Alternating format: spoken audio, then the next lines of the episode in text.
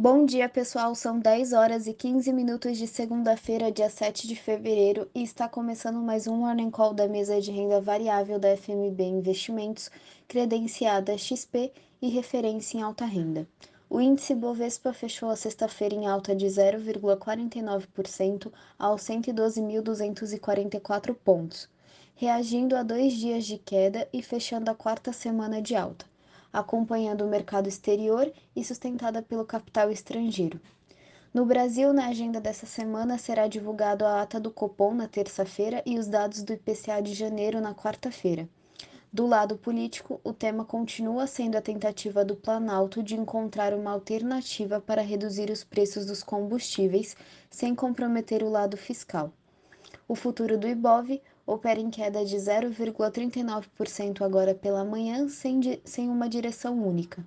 Essa semana serão divulgados os balanços de Itaú, Bradesco, Uzi Minas e prévias de Vale e Petrobras.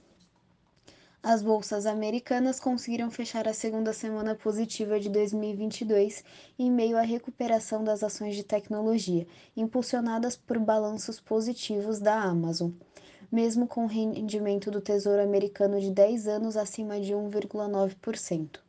O índice S&P 500 encerrou a sexta-feira em alta de 0,52% e a Nasdaq Bolsa de Tecnologia dos Estados Unidos em alta de 1,52%.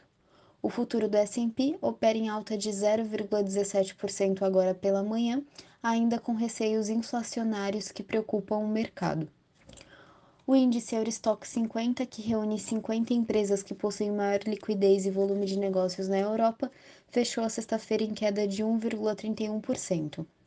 O índice sobe 0,29% nesta manhã. Na Ásia, após feriado, o mercado chinês reabriu. Xangai subiu 2,03%, impulsionado pelas ações de energia e construção.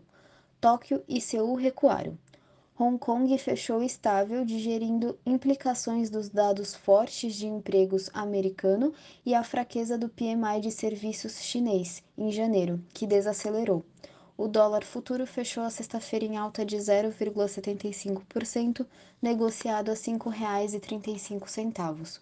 O petróleo do tipo Brent, referência da Petrobras, fechou a sexta-feira em queda de 0,36%, cotado a 92 dólares e 93 centes o barril.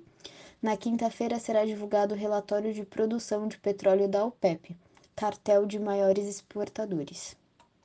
O minério de ferro negociado em Singapura referência para a negociação do mineral no mundo, está cotado a 148 dólares e 20 centes por tonelada, subindo 2,17% em relação a ontem, e o ouro fechou a sexta-feira em alta de 0,21%.